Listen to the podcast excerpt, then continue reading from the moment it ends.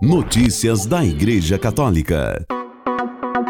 Segunda-feira, 12 de fevereiro de 2024, hoje é dia de Santa Eulália, adolescente torturada e martirizada.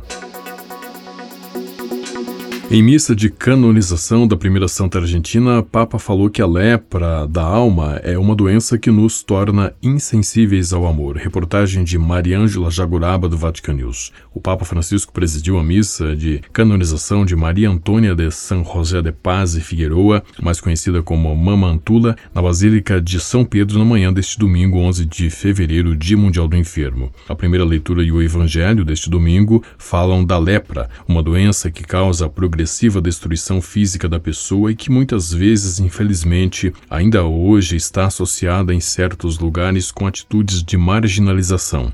Lepra e marginalização são dois males de que Jesus quer libertar o homem que encontra no Evangelho, disse Francisco em sua homilia. Aquele leproso é obrigado a viver fora da cidade, fragilizado pela doença, em vez de receber ajuda dos seus concidadãos, é abandonado a si mesmo, acabando duplamente ferido pelo afastamento e a rejeição, sublinhou o pontífice. As pessoas mantinham distância dele, pois tinham medo de serem contagiadas e ficarem como ele. Mantinham distância também por preconceito, pois pensavam que fosse um castigo de Deus por alguma falta que ele cometeu, e também por uma falsa religiosidade, porque pensavam que tocar um morto tornava a pessoa impura, e os leprosos eram pessoas cuja carne lhe morria no corpo. Trata-se de uma religiosidade distorcida que levanta barreiras e mina a piedade, disse ainda o Papa. Medo, preconceito e falsa religiosidade. Aqui estão três causas de uma grande injustiça, três lepras da alma que fazem sofrer uma pessoa frágil, descartando-a como qualquer desperdício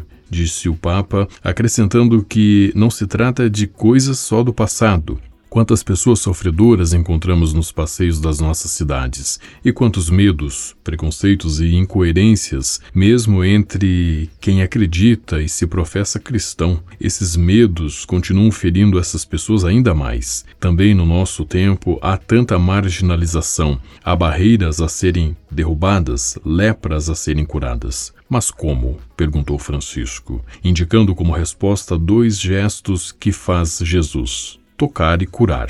Jesus sente compaixão daquele homem, para, estende a mão e o toca. O Senhor poderia evitar de tocar naquela pessoa, bastava curá-la à distância. Mas Cristo não pensa assim. O seu caminho é o do amor, que o faz aproximar de quem sofre, entrar em contato, tocar as suas feridas. A proximidade de Deus. Jesus está próximo, Deus está próximo. O nosso Deus, queridos irmãos e irmãs, não se manteve distante no céu, mas em Jesus fez-se homem para tocar a nossa pobreza. E perante a lepra mais grave que é o pecado, não hesitou em morrer na cruz fora das muralhas da cidade, rejeitado como um pecador, como um leproso, para tocar a fundo a nossa realidade humana. Um santo escreveu: Ele se tornou leproso por nós, sublinhou Francisco.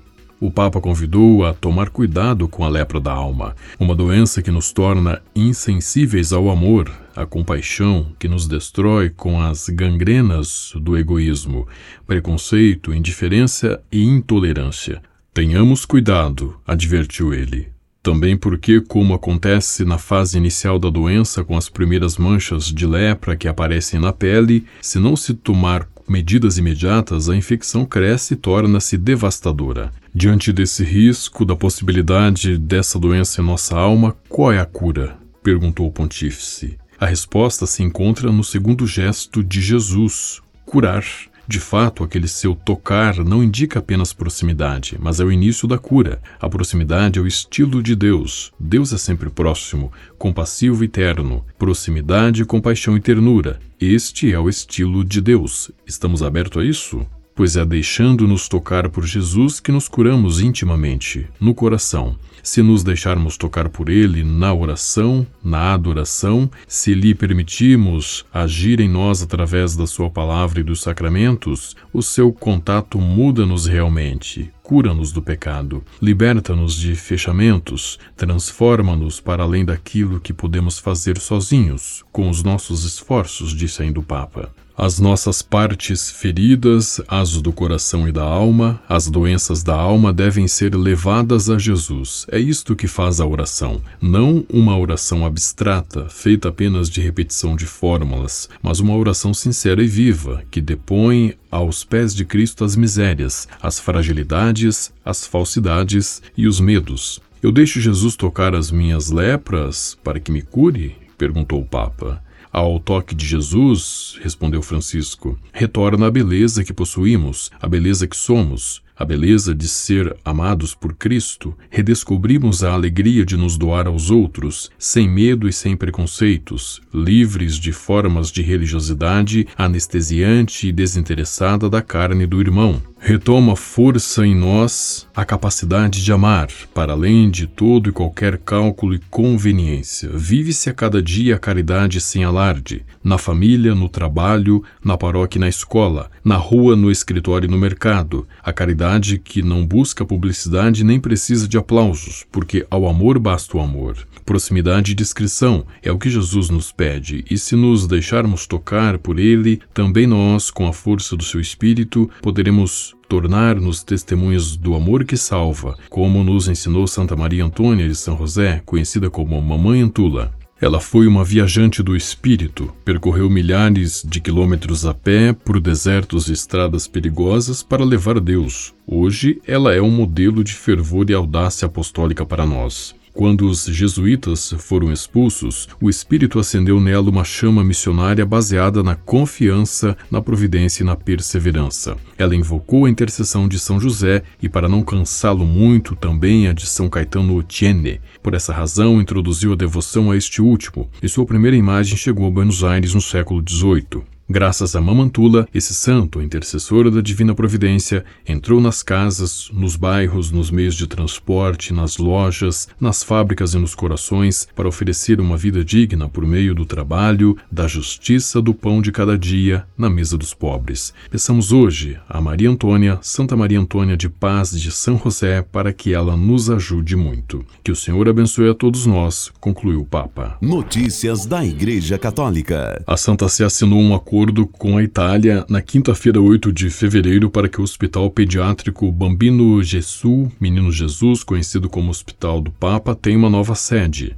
O texto reconhece um nível de absoluta excelência no campo da saúde pediátrica e da pesquisa biomédica nacional e internacional do hospital, que terá sua nova sede na zona do antigo Hospital Carlo Forlanini, em Roma, um dos locais mais adequados para o projeto. Notícias da Igreja Católica. El sucessor mis recuerdos de Benedicto XVI, o sucessor Minhas Lembranças de Bento XVI, é o título de um livro do jornalista espanhol Javier Martínez Brocal, no qual o Papa Francisco narra detalhes importantes e inéditos sobre sua relação com Ratzinger. Respondendo com as perguntas do correspondente vaticano do jornal ABC, o Papa Francisco falou sobre um dos períodos mais delicados para a Igreja na história recente, a coexistência durante quase uma década de dois papas. Nesta história, que será publicada na Espanha no dia 3 de abril pela editora Planeta, o Papa Francisco também aborda abertamente as tensões e controvérsias que teve com Bento XVI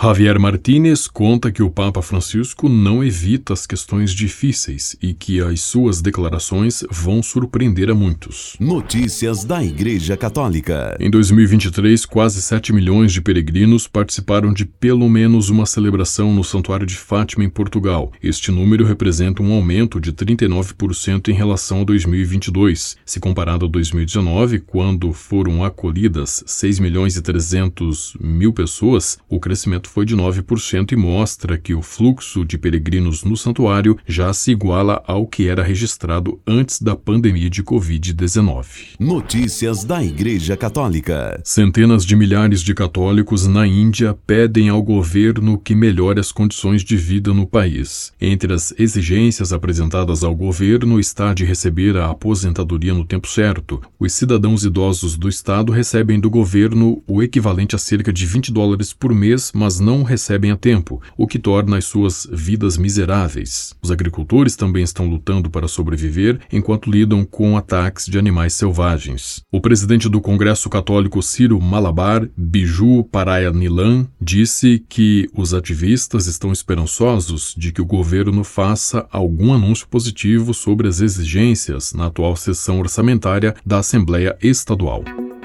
Com a colaboração do Vatican News e da agência ICI, você ouviu o Boletim de Notícias Católicas que volta amanhã. Notícias da Igreja Católica.